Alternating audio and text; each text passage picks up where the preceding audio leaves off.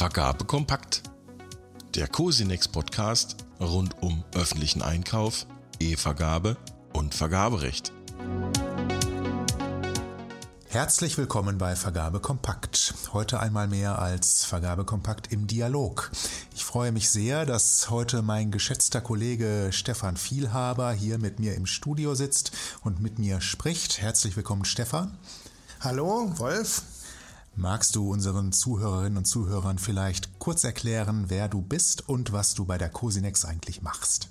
Ja, ich bin Stefan Vielhaber. Ich bin der Produktmanager des Vergabemanagementsystems, eins unserer Kernprodukte. Und ich bin tätig für die Cosinex seit äh, 16 Jahren. Ich habe ursprünglich vor 16 Jahren hier als Softwareentwickler angefangen. Das heißt, ich kenne sehr gut die Technik dieses Produkts. Ich kenne aber mittlerweile auch äh, die Fachlichkeiten sehr gut und die Bedürfnisse unserer Nutzer. Vielen Dank, Stefan.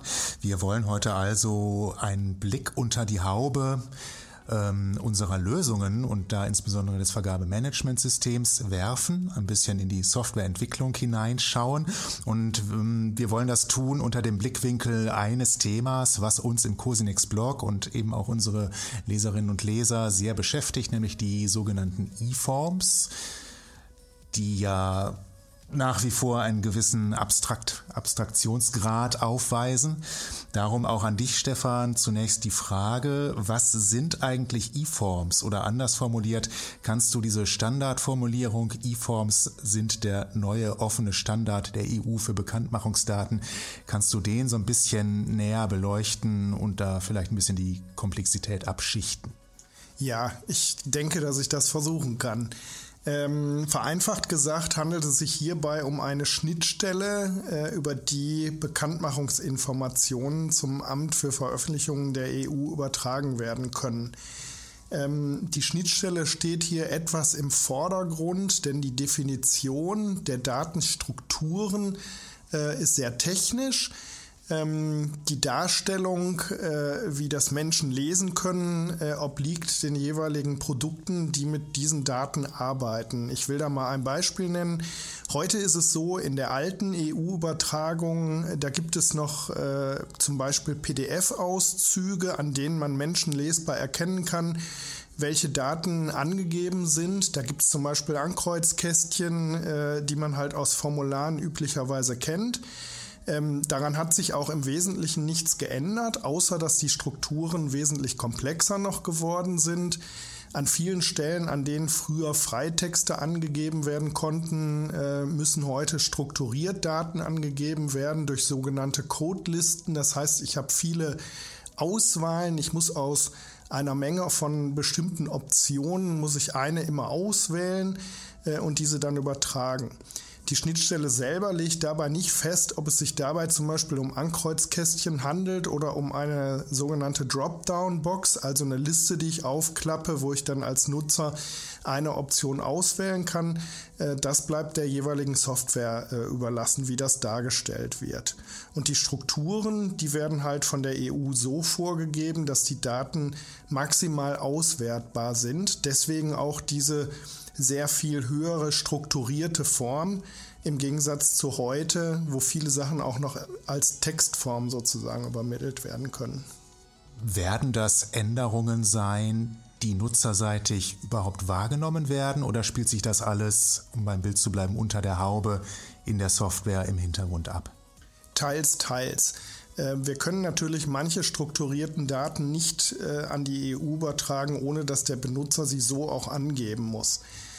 Allerdings sind wir auch daran interessiert, dem Nutzer hier nicht seinen Arbeitsalltag zur Hölle zu machen, denn die Daten sind teilweise so wahnsinnig strukturiert, so wahnsinnig ausführlich auch, ähm, dass der Benutzer erschlagen würde, wenn wir ihm alles darstellen werden. Deswegen versuchen wir manche Daten auch möglichst oder manche Eingabemasken auch möglichst wenig zu verändern gegenüber dem, was der Nutzer heute schon kennt. Man muss sich das so vorstellen, die EU versucht, alle Möglichkeiten, die man irgendwo im Europa bei einer europaweiten Ausschreibung bekannt geben muss, strukturiert zu erfassen, damit sie auch statistisch ausgewertet werden können. Jetzt haben wir allerdings in dem Vergabemanagementsystem noch die zusätzliche Herausforderung, dass wir ja auch andere Systeme haben, die über Schnittstellen mit dem VMS verbunden sind. Und wir müssen ja sozusagen alle externen Systeme auf einmal berücksichtigen und dem Nutzer eine möglichst einfache Eingabemaske bereitstellen, die er versteht. Denn das Ziel des Nutzers ist es ja nicht, für die Vollständigkeit von Daten, die statistisch erfasst werden, zu sorgen, sondern das Ziel des Nutzers ist es, eine im fairen Wettbewerb ablaufende Ausschreibung zu machen, äh, und für das Geld, was er für die angeforderte Leistung aufwendet, eine möglichst hohe Qualität zu bekommen. Das ist das Ziel des Nutzers und das ist nicht unbedingt deckungsgleich mit dem Ziel der EU, die daraus gleichzeitig auch statistische Erhebungen machen möchte. Und deswegen müssen wir hier einen Spagat hinlegen, indem wir sagen, wir unterstützen so viel wie möglich von den Datenfeldern, die die EU hier vorsieht wollen aber gleichzeitig den Nutzer, der ein Vergabeverfahren macht, nicht überfordern, indem wir ihm Felder darstellen, die er möglicherweise gar nicht braucht. Um nochmal auf den Begriff E-Forms zurückzukommen, wo du von strukturierten Daten und Schnittstellen und dergleichen sprichst, ist mir so ein, ist mir ein Bild vor Augen gekommen. Du kannst vielleicht gleich mal sagen, wie weit ich damit ins Schwarze treffe oder wie weit ich daneben schieße. Es kommt mir so vor, als sollten die E-Forms das klassische Formular, was ja auch in, in der Software sich noch am Papierformular anlehnte, ablösen. Das Formular an sich ist ja auch schon standardisiert, insofern als es für alle Nutzer gleich aussieht.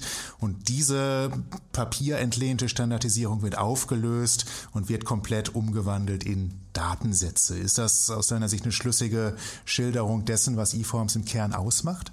Ja, im Prinzip ja. Also wenn man das jetzt mal mit einem Papierformular vergleicht, in einem Papierformular habe ich feste Felder, die sehe ich auf einem DIN A4-Blatt. Bei einer elektronischen Schnittstelle kann ich durch die äh, durch eine einzelne Nutzereingabe, zum Beispiel ein Ja-Nein-Feld, wenn ich dort Ja auswähle, kann ich elektronisch dafür sorgen, dass sich weitere Felder aufklappen.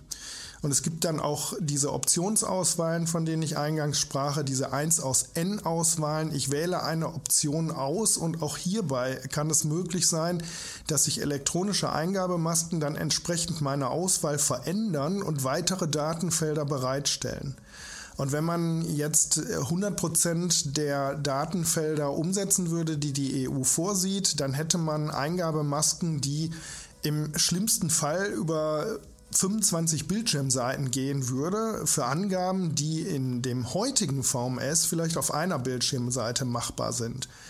Und das ist eben der Fluch und Segen zugleich. Ich kann natürlich mit elektronischen Eingabemasken viel mehr Varianten dort einbringen als mit Papierformularen.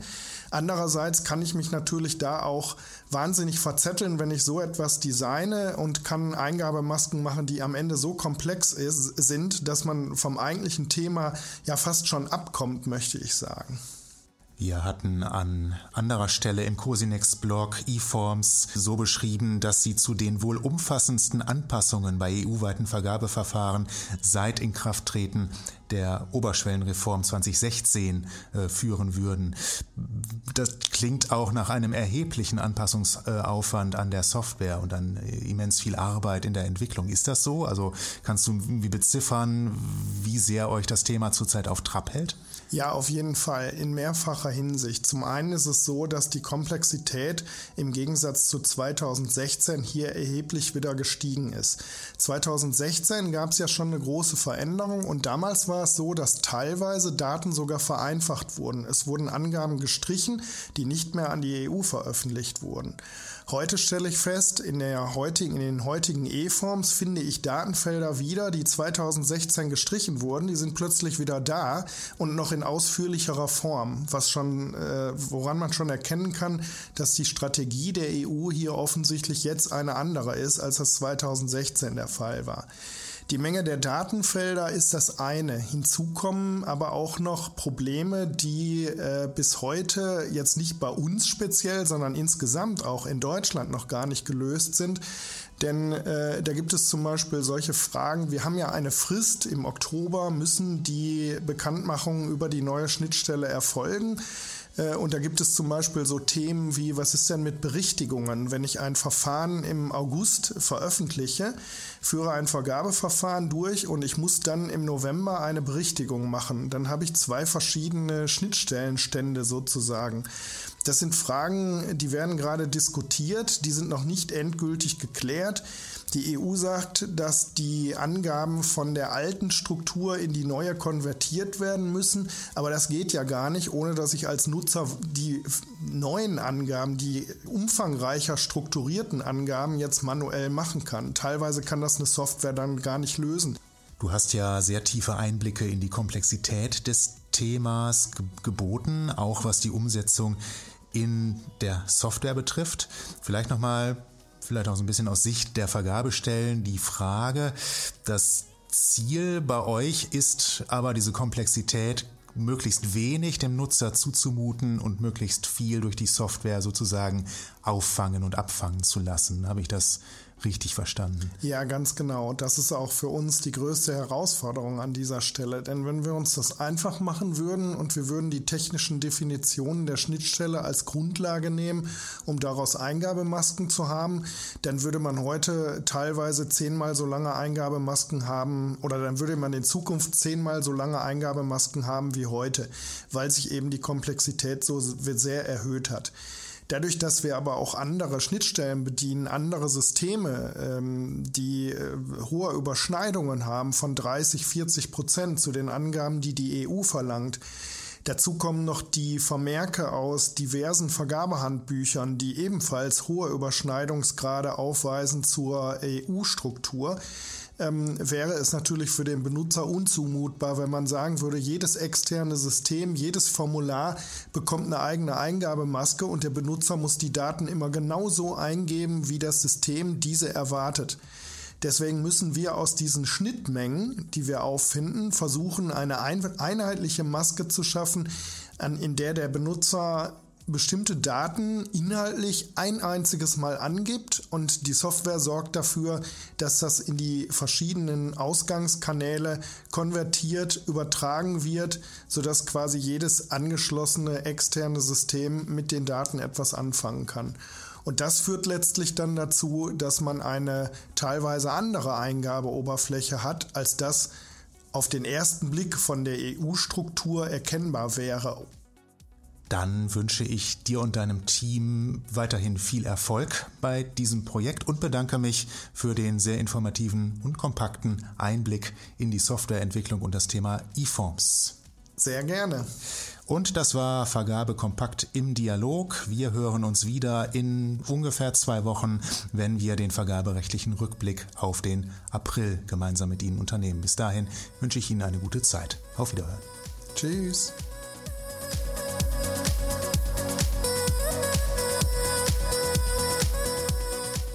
Das war Vergabe kompakt.